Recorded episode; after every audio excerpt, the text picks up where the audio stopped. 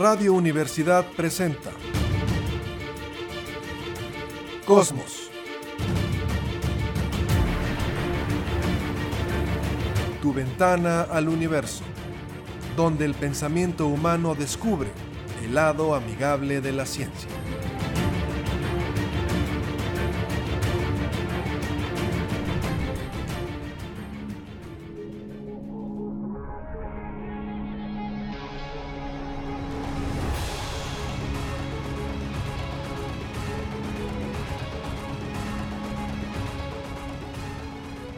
¿Qué tal? ¿Cómo está? Muy buenas tardes, bienvenidos a Cosmos, tu ventana al universo, por supuesto con muchísimo gusto en el 88.5 de frecuencia modulada en San Luis Potosí, Radio Universidad. Les recordamos, el día de mañana se repite este programa en el 11.90 de AM a las 11 de la mañana, entonces lo puede volver a escuchar, puede descargar el podcast, está en Spotify. Cosmos, tu ventana al universo, porque hay muchos cosmos, entonces Ahí lo tienes. Saludos esta tarde, Jessica Mena, ¿cómo estás? Hola, ¿qué tal? Bonita tarde para todos y para los que nos escuchan también en el podcast. Capitán Cristian González del Carpio, el rey de las alitas, ¿cómo estás? Un saludo para todos, como siempre, ejerciendo el derecho de la crítica constructiva. Entonces no es crítica constructiva decir, no, ya tiene que pasar examen médico, pues ya. ¿Verdad? ya, nos vale. Muy bien. Efraín en controles, buenas tardes y Vámonos con toda la información preparada para esta tarde. A ver, fíjese cómo va a empezar esta nota. ¿eh? Richard Nixon. Ángelo Demonio se ha demonizado muchísimo. Yo creo que hizo cosas interesantes, claro. Era un viejo lobo de mar, un halcón, como se podría decir en la cuestión política norteamericana. Se ha demonizado muchísimo. Al final, pues lo que lo marcó fue eh, no sé si el único, si hay otros más, presidente de Estados Unidos de la historia de la época contemporánea que ha renunciado a la presidencia y que se fue haciendo toda una bola de nieve. Entonces, él tenía una frase. Él decía, todo es política. Todo. Y cuando hablaba con su esposa, tú eres política. Y si alguien trae puestos unos zapatos, si Jesse trae una eh, blusa color negro, si el Capi trae una playera así como que acaba de ser de Miami, para él decía, todo es política. Lo estamos viendo actualmente en México. Claro. No, y espérate, lo que falta, viene la efervescencia. Estamos a un año. Imagínate. Ya empieza, imagínate. Imagínate. Vamos a, recordar a Richard Nixon cada rato. Todo es política. Y vea esta nota, y ahorita sacamos las conclusiones. La Agencia Espacial Europea acaba de oficialmente anunciar a través de su director Joseph Ansbacher, director de esta agencia, que tendrá participación con astronautas de sus filas, es decir, europeos, en las misiones Artemisa 4 y Artemisa 5, estas misiones que van de regreso a la Luna. Recordamos, Artemisa 1 envía una nave no tripulada, dar vueltas, regresar. Artemisa 2 envía una nave tripulada, dar vueltas, regresar. Artemisa 3 ya es poner astronautas en nuestro satélite. Entonces, Artemisa 4 y Artemisa 5 para el 2028 y 2029 tentativamente llevarían astronautas de la Agencia Espacial Europea. También en su cumbre espacial del 2023, la ESA que se va a celebrar en noviembre, va a evaluar métodos para, por medios propios, llevar a sus astronautas al espacio. Esto es muy interesante, porque entonces ya no dependerían ni de Rusia ni de Estados Unidos o subcontratarla, ¿no? Te pago empresa tal porque me lleves. Y no pensar que este es el único eh, vínculo que va a haber entre la NASA y la ESA. Ha habido y va a haber muchos más. Y ojo con esto vamos a anixonarlos. El mes pasado, el número de asignatarios para las misiones Artemisa llegó a 27, tras la incorporación de Ecuador y la India. Entonces, recordamos, Artemisa 2 está programado para noviembre del 2024. meter a cuatro astronautas en una nave, mandarlos a la Luna, no aterrizar o alunizar, dar algunas vueltas y regresar. Y para el 2025 o 26, Artemisa 3, que sería ya bajar a la Luna con el Galimatías. Lo hicieron ustedes, no lo hice yo. Aguántense. La primera mujer y el primer hombre no blanco. No se rían, así lo dijeron. Ustedes solos, no mis compañeros, los, algunos medios de comunicación se metieron en este embrollo y es su problema. Entonces, la primera mujer y el primer hombre no blanco. Bueno, qué ridículas. Pero así es. Todo es política, Capi, porque entonces, si hablamos de que en este club ya van 27 países que están entrando las misiones Artemisa, es voltear con China, es voltear con Rusia y decirle, mira, lero, lero, voy a la luna, tú no. ¿Cómo lo ves? ¿Todo es política? Todo es política e imagen del país. Claro, claro, claro. Y es muy importante. Mm, Estados Unidos es una nación que se valora mucho ser el número uno. Em, por ejemplo, eh, lo que se maneja en China es un nacionalismo basado en las tradiciones. Cada semana prácticamente amigos que han vivido en China me dicen que pastel de, de zanahoria porque es eh, tal festival. Puras tradiciones. Y se valora mucho las tradiciones y eso cohesiona la sociedad, o al menos intenta cohesionar esa sociedad. Disciplinada, tradicional. Eh, Rusia, pues sabemos, eh, Rusia es la madre Rusia. los rusos se enorgullecen de que han sido tremendamente sufridos desde que se inició este país con vikingos y con eh, pobladores eslavos. Han sufrido invasiones, cantidades de todo tipo, eh, violencia con los cosacos del sur, gente muy dura, tremendamente dura, que prácticamente partía a los enemigos de un sablazo, ¿no? Y lo cuentan varias historias y pues eh, de un solo giro del sable decapitaban y mutilaban. Y no se diga las invasiones de Napoleón, que estuvo al pie de Moscú casi, igual que Hitler. Una, una sociedad tremendamente sufrida y eso es lo que los une. Un ruso en su corazón, en su corazón siempre lleva a Rusia. Aunque esté, Aunque esté viviendo en Guanajuato. Sí, claro. Eh, su son muy especiales, tienen costumbres pareciera latinas. Hasta yo decía, ¿de dónde sacaron eso? hubo toda una asimilación de la cultura griega. Bueno, es otra historia. Y eh, Estados Unidos, ¿de qué, cómo cohesiona su sociedad? No con tradiciones, porque pues, prácticamente no tiene historia, no con eh, recuerdos de sufrimiento, porque nunca los han invadido, sino simplemente son el número uno. Es el, el país más cool, más eh, eh, rico del mundo. Según ellos, según ah, claro, yo no estoy diciendo que es cierto o no, estoy diciendo que eso es el, lo que los eh, cohesiona, lo que los une. Se sienten pues los números uno y tiene que refrendarse con hechos. toda la Guerra Fría y toda la carrera espacial fue para eso, para demostrar que ellos son los primeros. Y obviamente no pueden dejar que alguien les gane, porque si no, eh, ese, ese interés que tiene un americano de, siempre ser el mejor, progresar, se irían con la nación que va ganando. Pero se, se, vale el que tú digas, vamos a hacer un gran show ah, claro. con el regreso del hombre a la luna para generar esa cohesión política, social y aparte, pues que el contribuyente suelte el dinero, ¿no? Porque al final, pues son ellos los que aprueban a través de los diputados o congresistas, sí o no. ¿Se vale ese show, Capi? Es todo es política. Hasta lo de Ucrania es política. Claro, claro. Y los billones de dólares en armamento. Imagínate, ¿no? Misiles, aviones, tanques, eh, carísimos.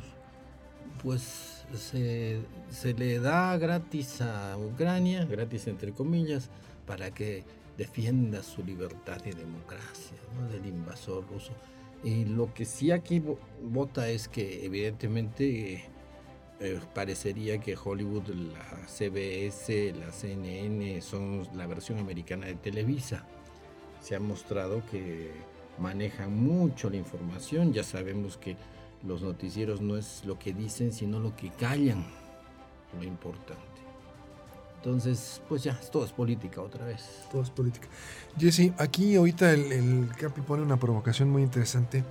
Eh, este programa espacial norteamericano que llega a la Luna y es, no lo vaya a tomar como racismo, es mucha gente que ya vive en Estados Unidos y que son ciudadanos, mis sobrinas son ciudadanas, nacieron allá, son gringas, y pues ya se creen más gringas, aunque su ADN, su sangre, pues es, vamos a decir, hispana, mezcla de latino y español.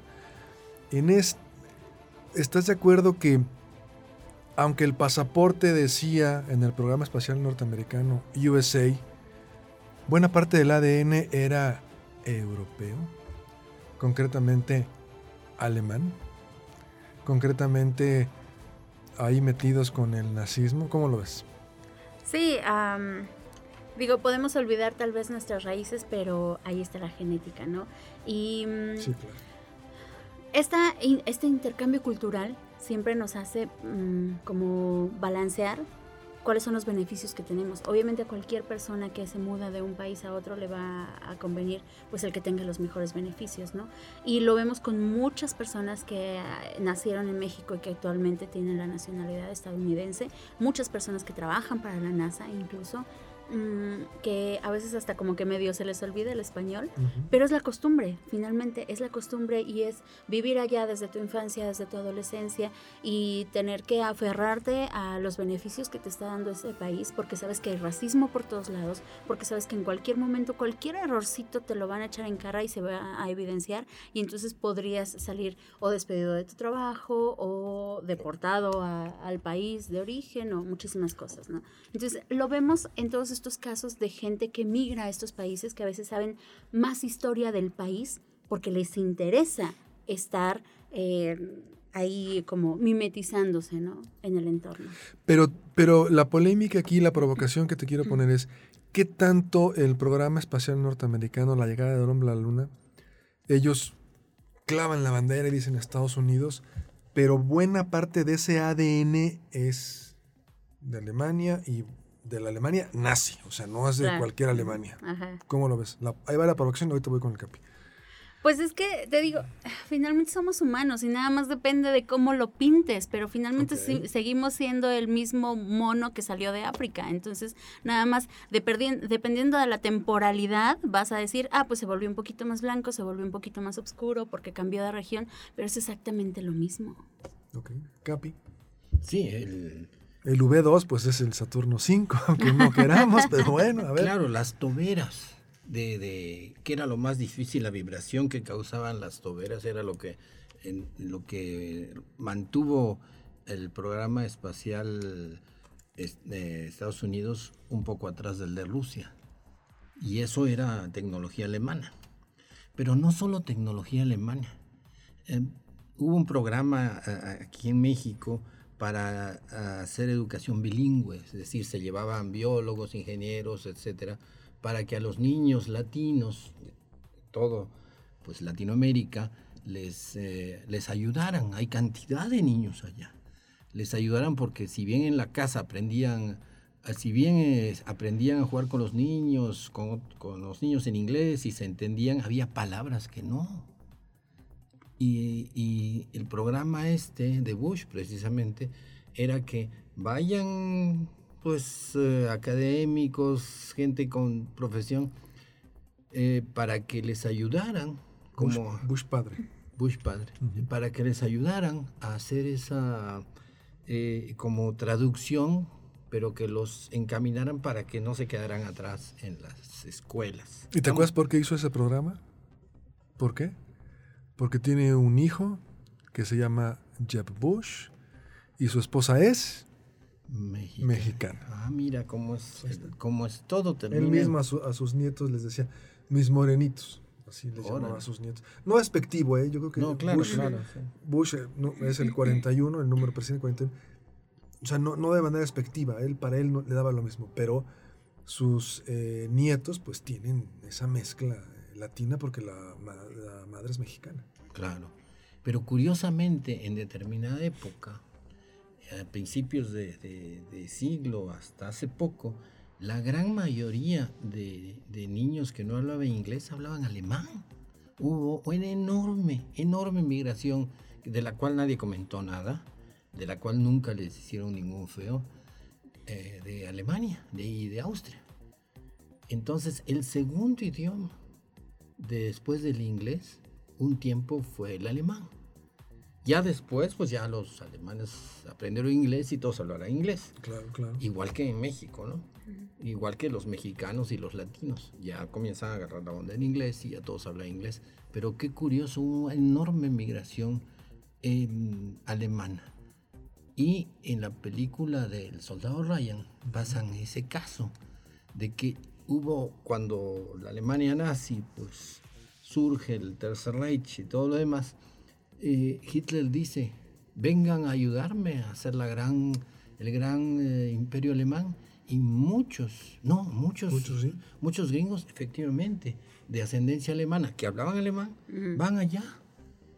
Y, se encuentra en esa situación que, se, que dos soldados que hablan alemán se agarran a balazos y lo ponen en la película de Rescatado del Soldado Ryan, donde hay eso que comienzan a platicar dos, el americano, eh, que lo tiene prisionero el alemán, y están platicando, oye, ¿qué onda? ¿Tú de dónde eres? No, pues yo de Estados Unidos. ¿Cómo que de Estados Unidos? Claro, el acento es, no hay forma. ¿Y cómo que de Estados Unidos? Sí, sí, viví aquí. ¿Y qué es aquí? Pues soy alemán.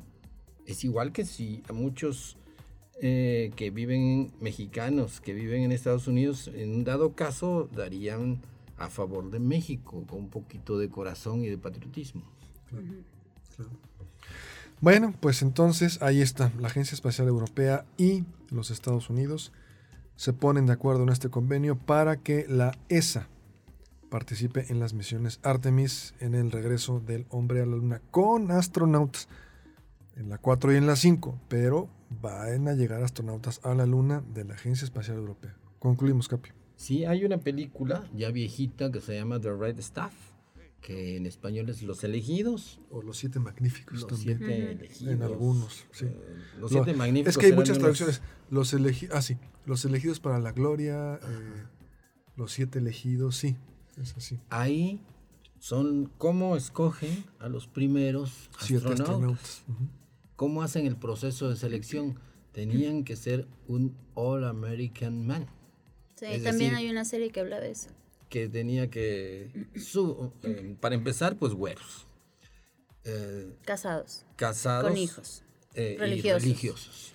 ¿Con hijos también? O sea... Pues daba ventaja. Ah, imagen. No, no, para imagen. O sea, miren el astronauta y está el astronauta, su esposa, dos hijos y acaba de regresar de misa, entonces era como la imagen, ¿no? en una casa en los suburbios. Claro, claro. Pues el sueño americano hecho realidad. Claro.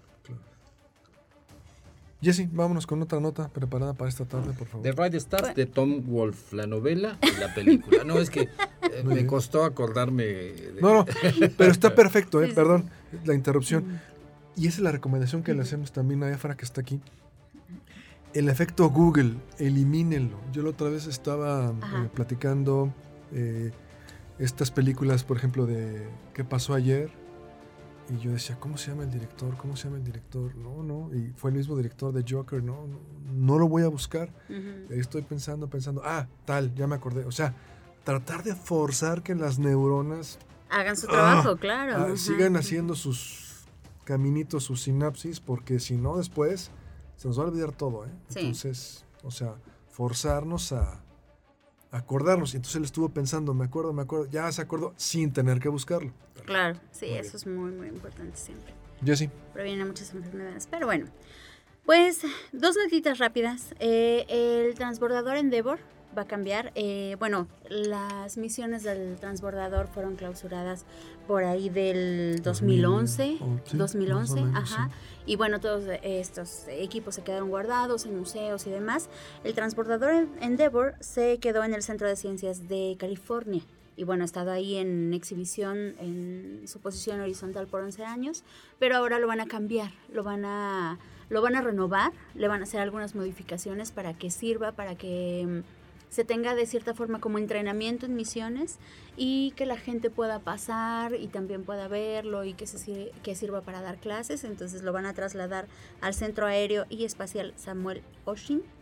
Y pues el chistecito va a costar unos 400 mil millones de dólares, pero bueno. 400 mil millones de dólares. Eso dice la nota. O, será 400 millones, yo creo. 400.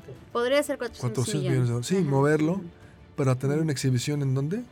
En el Centro Espacial Aéreo Samuel Oshin. Ok.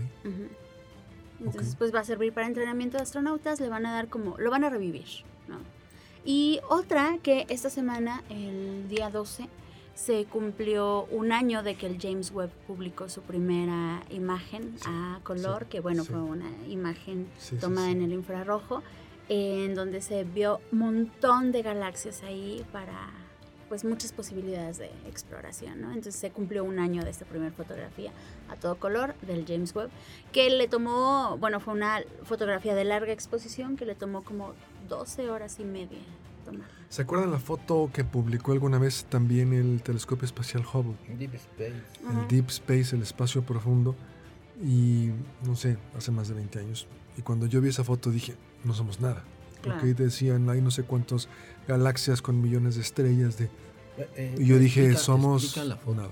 ¿Cómo fue? Va, va Capi, adelante. Sí, coméntalo, que, Que eh, iba a estar sin un experimento definido, sin una... Okay.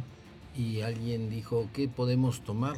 En este tiempo muerto que hay, digamos, del aparato. Sí, si alguna galaxia o alguna nebulosa. Y, y alguien dijo, creo que fue el director, no me acuerdo cómo se llama, y que dijo, vamos a buscar, vamos a ponerle toda la potencia, que es decir, larga exposición, en un punto que no, que no se ve que no hay, que no se ve que haya nada. A ver qué sale por ahí, a lo mejor una estrellita, una galaxia. Y por ahí por la Osa Mayor había un, un, área donde al parecer no había ni estrellas ni nada, ¿no? Como si fuera vacío en el espacio. Sí, un espacio muerto ahí. Un espacio ahí negrito. Y que le apuntan. Ahora, este espacio, y eso yo creo que es muy importante, era del tamaño del diámetro de un popote. Es decir, querido oyente, si usted lo ve, un popote era un área pequeñita. En el espacio completo. Claro, en todo el espacio dijo, ahí ese puntito que, que está negrito y no se ve nada. Como menos de un centímetro cuadrado. Mucho menos, no llegaba ni a dos milímetros cuadrados. El, área de un popote, el circulito ese. Y que le dan exposición de varios días y que van saliendo 5000 galaxias. Y a la hora que llega la foto, qué óvole. 5000 galaxias. Entonces uno dice, si ahí no hay nada, estamos, si tuviéramos una vista potente, lo suficientemente potente, veríamos el cielo forrado de galaxias. En esa pura redondito, una foto casi microscópica, por decirlo así, del universo, había 5.000 galaxias de todo tipo. Y ahí no queda la cosa. No eran solo 5.000 galaxias, eran 5.000 galaxias de hace 3.000 millones de años o 3.500 millones de años. O sea, eran eh, 5.000 galaxias del pasado. Un viaje en el tiempo. Era, esa, esa foto era suficiente para justificar todos los telescopios y gastos del mundo. Dio una perspectiva real que pues no somos nada y a la vez si somos algo porque estamos viendo eso. Bueno, o si no somos nada, bájenle a sus ínfulas, o sea, por favor, es lo que les digo todo bájenle a sus ínfulas, que Estados Unidos, el gran país del mundo y nosotros, no, no, no, bájale, compadre, o sea, no somos nadie, o sea, un, un golpazo al ego, o sea, la astronomía es un golpazo al ego, porque a la hora que ves ese pedacito, menos de un popote, y salen 5.000 galaxias, cada galaxia con 100.000 millones de estrellas, planetas, polvo cósmico, gas. Dices, o sea, muchas veces te supera. A mí me acuerdo que en la clase de catecismo que me obligaban, tu mente no puede entender a Dios. Es imposible, tu mente humana. Y yo digo, híjole, se me haría más fácil entender a Dios, entre comillas, si existiera, que esta fotografía, que poder ver la magnitud del cosmos, bueno, a mí muchas veces no lo puedo entender, me supera. No sé tú, Jesse. Sí, claro, eh, definitivamente es algo que te posiciona. Y justo otra foto que también te posiciona y que también salió esta semana. Es una pastillita de Ubicatex. Exacto. Está buena Es em, una foto que tomó la sonda Mars Express que bueno, estuvo tomando fotos desde finales de mayo y uh, varios días de finales de mayo y una que tomó el 2 de junio, donde pues igual fue tiempo muerto que dijeron pues vamos a ver a, a qué tomamos y entonces volteó hacia la Tierra y muestra en esta foto el sistema Tierra-Luna. Y tú lo ves, o sea, Imagínate viendo aquí sobre la Tierra el cielo y ubicando cada uno de los planetas, que los podemos ver, ¿no? A lo largo de la eclíptica podemos ver los cinco planetas que se ven a simple vista, unos más brillantes, otros menos. A veces al que vemos más pequeñito es a Marte y a Mercurio, eh, dependiendo de la distancia a la que estén y el brillo que reflejen y todo, ¿no? Pero así como vemos a los planetas como un puntito chiquito insignificante, así lo tomó esta foto que está posicionada ahí alrededor de Marte dando vueltas y entonces en un instante volteó hacia la Tierra, vio un puntito, ajá, un puntito pequeñito, apenas brillante y junto a ese puntito otro puntito todavía más chiquitito que es la Luna. Un punto azul pálido. Exacto. Capi, minuto y medio antes de irnos a la pausa, un comentario. Mm, el punto azul pálido que lo tiene, eh, eh, que Carl Sagan hizo una un párrafo al respecto, que en ese punto azul pálido, pequeñito y pues prácticamente nada en el universo, todo lo que ha pasado ahí están nuestras, nuestros ancestros, nuestras historias del pasado, toda la historia, eh, romances, guerras, cataclismos, todo ha pasado ahí. Y Carl Sagan hace una anotación muy importante, dice, cuánta sangre y sufrimiento se ha derramado por líderes que querían dominar un pedacito de ese pequeño punto azul por un instante, porque no iban a ser eternos, porque se iban a morir en 20 años. y, sin embargo, tanto sufrimiento y, y, no es nada lo que se buscaba de ese pequeño puntito azul donde estamos donde la vida ha surgido, pero a su vez esa vida es consciente en cierto modo. Y él decía, quizás somos, quizás somos eh, el modo que el universo se está observando a sí mismo. Esa es una reflexión muy profunda, porque somos del universo. Bueno, vámonos a una pausa. Estamos en Cosmos, tu ventana al universo. Una pausa breve y volvemos.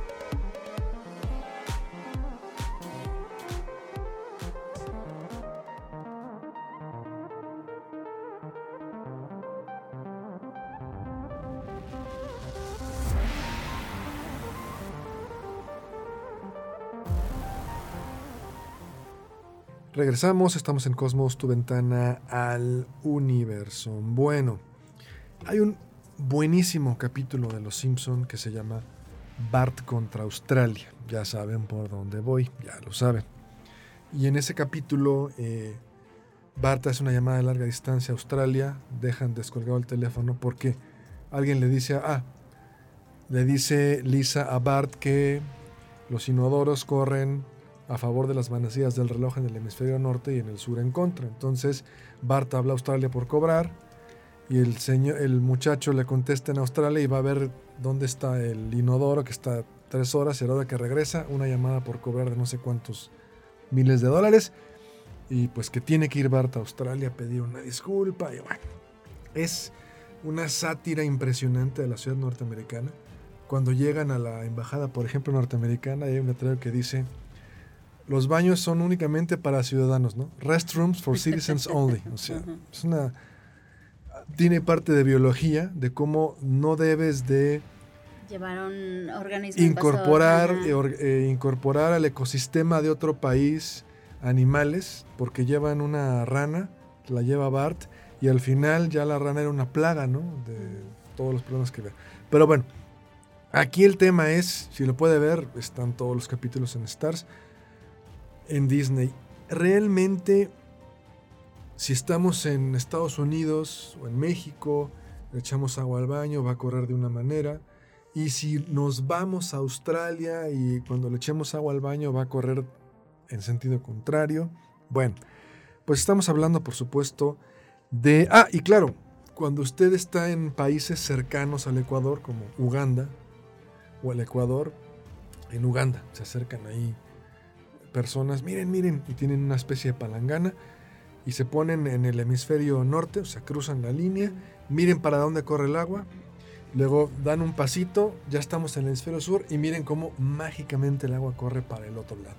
Obviamente es lo que dicen eh, la gente que se dedica a los viajes, es una trampa de turistas, lógicamente, es una trampa de turistas y obviamente pues ahí le da usted una propina al muchacho y él está feliz y se toman la foto y la selfie y bla, bla, bla. ¿Realmente pasa eso? Pues no. Y vamos a, entenderlo de esta manera. La Tierra, al estar girando, agrega una fuerza, una fuerza física que se le conoce como la fuerza Coriolis. La fuerza Coriolis es la responsable de lo que se conoce como el efecto Coriolis. Y Lisa, que es como Jessica, le está explicando a su lerdo hermano, es por el efecto Coriolis y Bart se queda, ¿qué? Bueno, pues no, no entendió nada. Y el efecto Coriolis es precisamente eso. Eh, la fuerza Coriolis lo que hace es que los objetos que se encuentran en la superficie de la Tierra van a girar en diferentes direcciones dependiendo si se encuentran en el hemisferio norte o en el sur. El efecto Coriolis va a ser más intenso en los polos y mucho más débil en el ecuador. Entonces alguien dirá, bueno, entonces sí es cierto, lo de la palangana y lo del baño. A ver, cuando... Es un sí, pero no. a, ver, a ver, yo quiero poner este ejemplo. Cuando yo recuerdo en secundaria que empezábamos a estudiar a Newton, la fuerza de atracción gravitacional, y nos decían masa 1, masa 2, por la eh, sobre la distancia, la constante, o sea, la masa, multiplicas la masa, el cuadrado de la distancia y por la constante obtienes la gravedad que hay entre distintos cuerpos. Y a mí me llamó mucho la atención que estás sentado con tu compañero de banca y le dices, oye, pues a ver, vamos a hacer el ejemplo, ¿no? ¿Cuánto pesas? ¿Cuál es tu masa? Pues, a lo mejor en secundaria pesas 50 kilos y la tuya, pues 55. Órale. Hay atracción gravitacional ahorita entre Jesse y el Capi que están sentados, o entre Jesse y yo, que estamos a lo mejor a un metro o medio metro, pero es tan débil que no la notamos. Sí existe una fuerza de atracción gravitacional entre el Capi y Jesse ahorita, pero es tan débil que no la notan. No alcanza a moverse el objeto. Requerimos una gran masa, por ejemplo, como la Luna, la masa del agua de la Tierra, que provoque, en este caso, mareas, aunque las mareas también se provocan por el giro de la Tierra, pero es un ejemplo, o la masa de la Tierra contra la Luna que la hace que siga girando alrededor de ella. Entonces, requerimos grandes masas para poder notar el efecto de la gravedad. Aquí sería algo parecido con Coriolis. Si hablamos de huracanes, sí, los científicos estudian los huracanes en base a esta fuerza, influyen los huracanes. Hay tendencia a que en los hemisferios nortes los huracanes giran a favor de las manecillas del reloj y en el sur en contra. Entonces, si tenemos grandes masas de un fluido, podemos detectar la fuerza, el efecto Coriolis. Si tenemos una palangana y está ahí una persona queriendo mandarse una propina y nos dice que miren, mágicamente estoy en el hemisferio norte y el agua corre para un lado y ahora me paso al sur, doy un pasito y ya corre para el otro lado, no. Ahora, lo más importante es ¿Qué opinan? Empezamos con el capitán, que tiene que ver mucho con el clima, el estado de tiempo y estarle sacando la vuelta al mal tiempo. A ver, capitán. Sí, los, los uh, ciclones, los tornados, los huracanes en el hemisferio norte giran en sentido contrario a las manecillas del reloj. Ok porque todo, la fuerza de Coriolis, todo lo que se desplaza en el aire, eh, pajaritos, misiles, aviones, piedras, pelotas de deportes que están en el aire, una pelota de béisbol o una pelota de fútbol, tiene cierto giro en lo que va volando, proyectiles, misiles. De, hecho, la artillería considera esta fuerza para hacer sus cálculos para dónde va a caer el, el obús y eh, hay una anécdota muy curiosa de que si a veces eh, en un partido de fútbol la pelota entra rozando el palo, ¿no? Y si ese partido se hubiera jugado en África del Sur, en el Mundial de África del Sur, o en Inglaterra, eh, en uno de ellos hubiera sido gol y en el otro no. Porque consideremos que en el hemisferio sur, todo proyectil, toda pelota que va en el aire, toda ave, tiende a, girar un poco a la izquierda. Pero es...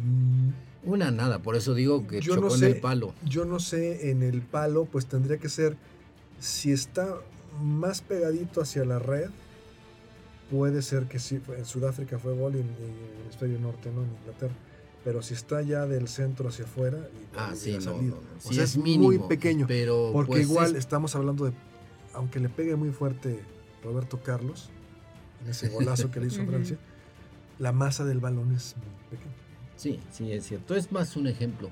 Pero donde se puede ver fácilmente es, bueno, se podía en los discos estos de acetato. Okay uno ponía a girar el disco y trataba de hacer una raya eh, recta con un plumón y la raya recta a la hora de verla salía hacia la derecha.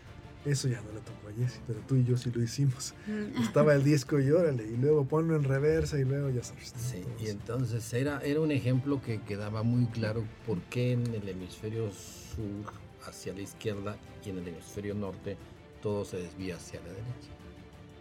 Entonces es, es una es una fuerza que tiene que ser tomada en cuenta, pero para nuestra o sea, entonces para, para comentarlo, porque es muy interesante, en el hemisferio norte se van a las cosas van a tender a desviarse ligeramente, subrayo, ligeramente a la derecha, y en el sur ligeramente a la izquierda por la fuerza Coriolis.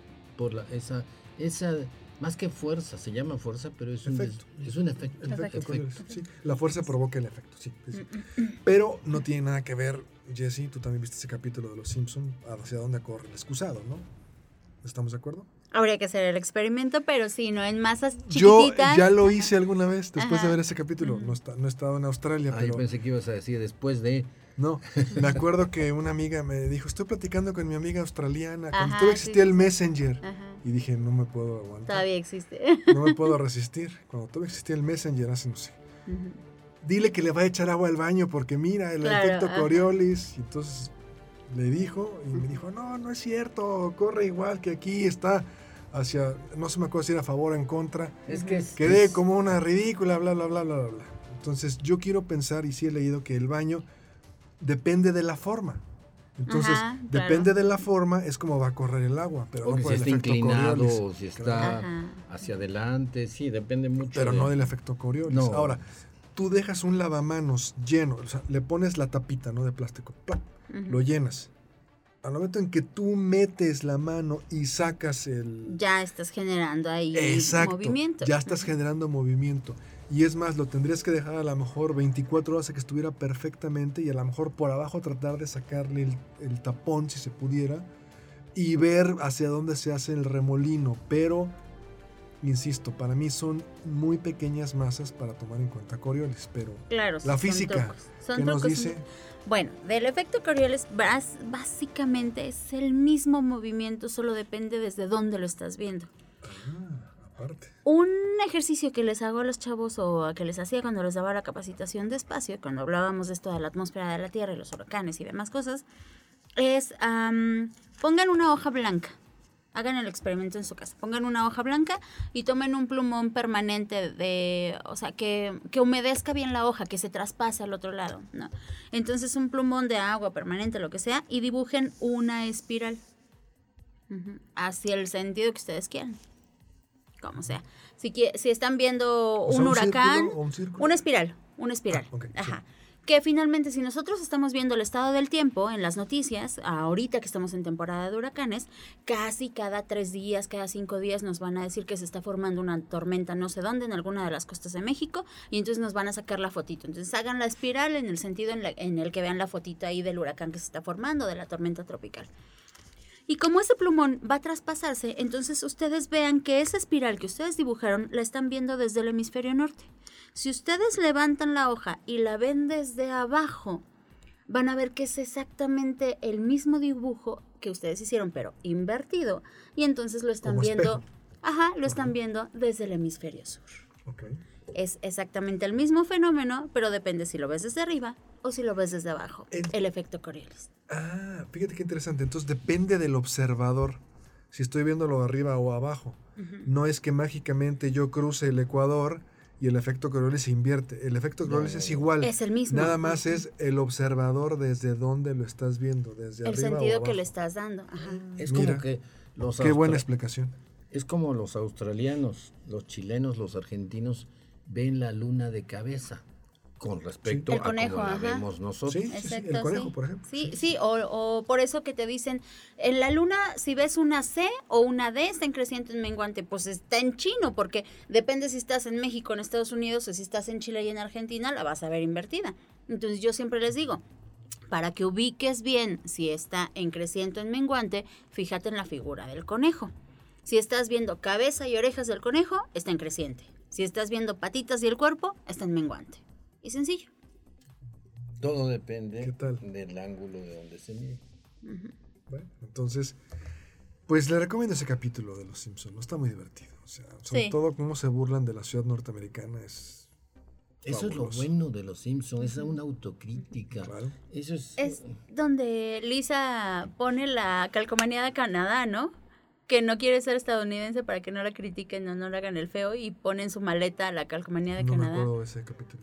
Yo vi Bueno. hasta la séptima temporada, ya después ya no me gustó. Mm. Pero ese humor negro, esa crítica muy Sí, ácida. es muy bueno. Por ejemplo, cuando Krusty el payaso se supone que da un...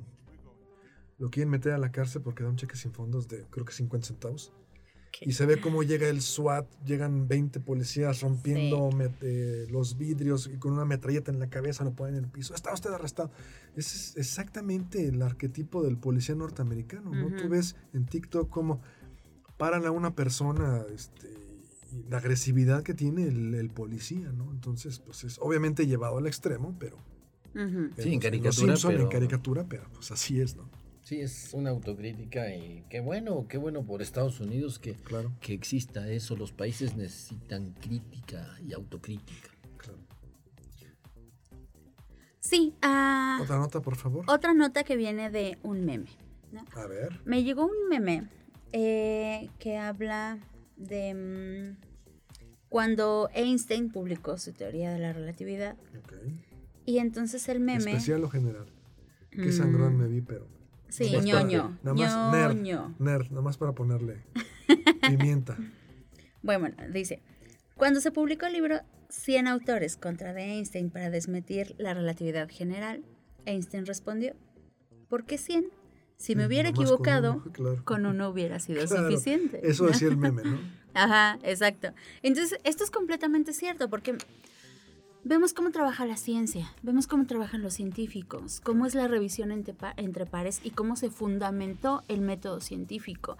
Em, en algunos lugares en donde salimos a hacer observación con la gente, en plazas públicas, en lugares completamente abiertos, donde llega público de todo tipo, empieza, siempre, siempre va a llegar alguien con alguna conspiración.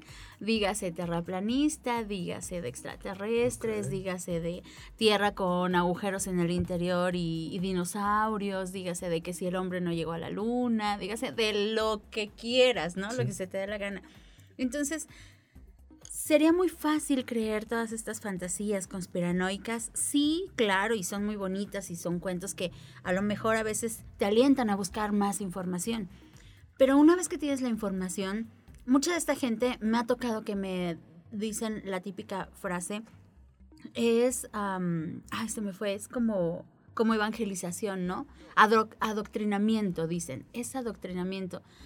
A lo que les respondo, no, no puede ser ado- adoctrinamiento porque tú lo puedes constatar. Pero ¿qué, sería, puedes- qué sería el adoctrinamiento? Ellos dicen que la ciencia nos ha adoctrinado, que la ciencia nos ha dicho que creamos cada uno de estos fenómenos que suceden o que no suceden porque nos los ha metido en la escuela. Eh, ese va a ser interesante para el siguiente programa, ¿ok? Ajá, entonces, pues podemos responder fácilmente que no, porque cada una de esas personas que dicen que la ciencia es adoctrinamiento y que a lo mejor no tiene fundamentos, les podemos decir cada uno de los fundamentos de cada fenómeno que suceden y que ellos lo pueden constatar. Así como Einstein dijo, pues alguien que hubiera hecho un experimento y que me demostrara que la teoría no es real, igual cualquiera de ellos pueden hacer muchísimos experimentos para ver si la Tierra es plana o no. Newton es adoctrinamiento, muy bien. Nos subimos a un edificio, dejamos caer una pelota, está alguien con un cronómetro, ¿a qué horas, a qué hora sale la pelota? Pum a qué hora toca el suelo y con eso puedes calcular la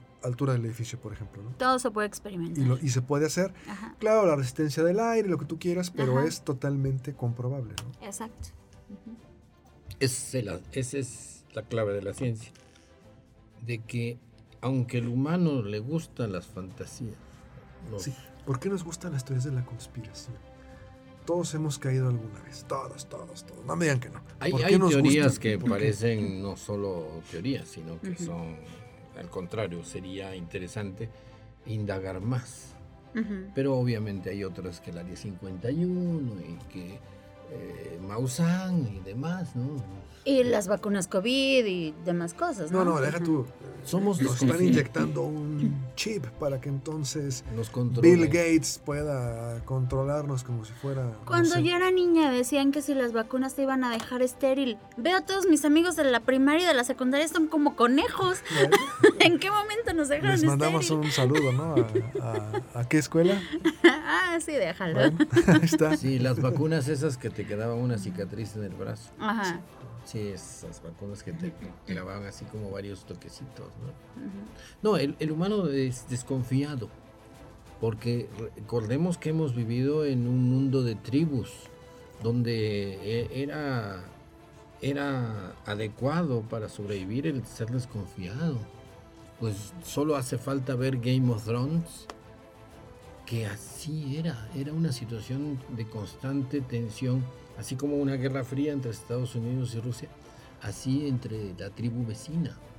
Era una competencia muy dura entre tribus por cientos de miles de años. El humano ha sido siempre aguerrido, desconfiado, chauvinista, racista, eh, porque debía, no porque fuera correcto serlo o incorrecto serlo, sino simplemente porque eso favorecía que su familia sobreviviera. Había que ser desconfiado, así de simple, con otros grupos. ¿No será también una especie de aceptación en una teoría de la conspiración? Yo recuerdo muy bien una persona, esto fue por el programa, que alguna vez me dijo, yo trabajé mm, en una especie de área 51, me estuvieron persiguiendo un tiempo los hombres de negro, teníamos naves y por ingeniería reversible estábamos descubriendo esta tecnología. Yo dije, no, pues presta para andar igual, ¿no? O sea, mm. pero no es como una especie de llamar la atención, de ah, aceptación, de decir, yo sé algo que ustedes no saben. Y entonces en esta teoría de la conspiración está pasando esto y es tratar de ser aceptado en esta tribu, tratar de llamar la atención. No, sería, por eso nos gustan, yo me incluyo, por supuesto. Soy humano, no, no reptiliano. Bueno, ahí está otra teoría de la conspiración, aunque parezca. No, no está ahí explicado por qué nos gustan tanto las teorías de la conspiración. Es el chisme. Bueno, puede ser también. Sí, el cerebro humano es eh, muy apto para el chisme. Eh, Yuval Harari da un ejemplo. Dice, vaya a cualquier congreso de físicos, de bioquímicos, del congreso que usted quiera. Y va a ver que a la hora de comer no están los congresistas, expertos, doctores, maestros no están platicando de la última teoría, están, jamás.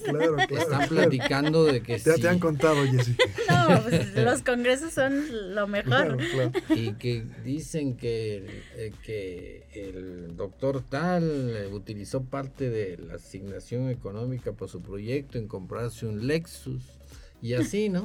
Chisme, chisme, que chisme. Tiene por ahí una noviecita y de ese dinero le compró tal cosa. Sí, claro. No, claro que no, eh, tampoco, tampoco. El, humano es chismoso, pero no, no podemos juzgar lo bueno o malo, sino que en ese chisme es donde se desarrolló nuestro cerebro. Y es donde se fundamenta la sociedad, A para ver, saber ver, en quién vas a confiar o no. A ver, a ver, a ver, a ver, esa parte está muy interesante. En ese chisme es como se va evolucionando el cerebro. Sí. ¿Cómo está eso? A ver. Mira, en varias eh, películas de ciencia ficción, novelas de ciencia ficción, se habla de, en Viaje a las Estrellas, por ejemplo, se habla de seres que evolucionaron en la guerra, ¿no? Y que son totalmente bélicos, eh, que solo piensan en matarse unos a otros. Y tenía sentido ese cuento, ¿no? ¿Y el humano en qué ambiente se desarrolló? En un ambiente social de, de chismes, porque convenía saber quién era un egoísta que aunque uno le hiciera un favor no iba a responder, Claro. quién se pasaba de listo, quién, ¿Quién no colaboraba con la tribu? No sé. Ujú. Claro, ¿Quién comía más de lo que debía? quién prometía mil cosas y, y no cumplía nada y qué, qué, y qué jefe, sin alusiones personales, Capi. y qué, qué futuro líder, pues eh, hablaba mucho, pero no era cierto porque no podía cazar ni un conejito. Entonces, todo eso parece mentira. Nuestro cerebro se desarrolló en un ámbito de, de chismes, pero era muy, era indispensable, porque si uno se equivocaba en ayudar a la persona incorrecto, incorrecta, o si alguien buscaba un cónyuge en la- esa tribu y se iba a dar la desilusión de su vida, toda su descendencia era afectada. La selección natural buscaba, buscaba un cerebro, crear un cerebro que fuera capaz de moverse adecuadamente en esa tribu donde cada quien trataba de manipular al otro con cosas ciertas o con cosas falsas. Todo se valía para estar entre los que más o menos movían el atole y, y no ser expulsados de la tribu. Pareciera mentira, parece una ironía, parece un chisme, pero es totalmente validado actualmente. Los chimpancés pasan gran tiempo de su, de su vida haciendo alianzas haciendo, eh, barbeando, no hay otra palabra, a los, a los que la, ahí A la los llevan, jefes. a los más o menos jefes. A veces el jefe ya tiene dos o tres que lo barbean, entonces es- los chimpancés jóvenes tienen que barbear, expulgándolo, atendiéndolo, simplemente estando cerca de los que van a dar, van a llegar algún día a esa, a esa posición. Los segundos o terceros del jefe, pues como en los partidos políticos. Y luego estos barbeadores llegan al departamento del Distrito Federal. Bueno, y, Ah, así Y sucesivamente. y sobreviven, y sobreviven. Y felices, ¿no? Y son exitosos y tienen Sí, ese, ese estilo que los hace sobrevivir en un medio tan ambiguo como la política, ya sea la mexicana o sea la, o la política de la tribu, que era mucho más crucial, porque si uno no se sentía a gusto en la tribu, probablemente moría, ¿no? yo a mí mm, sí me gusta platicar y todo, pero sí llega un momento, sobre todo cuando va uno de viaje y vas como que quieres ir leyendo. Si no vas manejando o si vas manejando, Mm. quieres ir pensando. Si hay gente como que uno, "Ay, ya, ya déjame como que pensar, déjame como que me... Porque hay gente que, híjole, ¿cómo habla? Y hasta le saca uno la vuelta porque están plática plática plática. Sí me gusta. Y otro concepto. Yo creo que erróneamente, y lo- eso ya es experiencia personal, pensamos que la mujer es la que es más chismosa. Y no. No, No. no, para No. nada. Eh, nosotros como hombres es 10 veces peor. Bueno, Ligeras pero bien afiladas. pues nos queda un minuto y medio. Vamos concluyendo, por favor. Pues eh, recuerden observar el cielo. En estos días se está observando Venus al atardecer. Se ve como un punto muy, muy brillante que lo pueden encontrar muy fácilmente. Un poquitito arriba del. hacia, hacia el oeste. Venus se ve hacia el oeste, hacia la puesta de sol. Bueno, después de que se mete el sol y empieza a Hacia oscurecer. donde se ocultó el sol, por ahí. Ajá, por ahí Sí. arriba va a ser el primer punto brillante que aparezca. Y ya cuando esté más o menos oscurito, arriba de él un poquitito a la derecha va a aparecer otro punto chiquitito que ese es Marte. Lo van a ver de un color rojizo más o menos. Lo van a encontrar muy fácilmente, sin problema. Y este fin de semana, pues aprovechen para ver el cielo. A fin de mes también va a haber lluvia de estrellas Ok. estén moni- monitoreando el cielo porque los últimos días del mes vamos a tener tres lluvias de estrellas consecutivas. Bueno, Capi, 30 segundos, nos vamos. el- la bitácora de las estrellas donde le explicamos eso. Eh, pues sigue haciéndose preguntas, no pierda la curiosidad. La bendita curiosidad es característica de los primates y aunque eh, no crea que venimos de los monos, pues sí tenemos curiosidad, cultívela. El chiste es seguir preguntándose cosas. No es de creer, es de que así es y ni modo. Gracias, Capi, gracias, Jessy, gracias, Efraín en. Controles. Nos vamos, esto fue Cosmos, tu ventana al universo, todos los sábados en punto a las 6 aquí en Radio Universidad. Pásala muy bien. Nos vemos.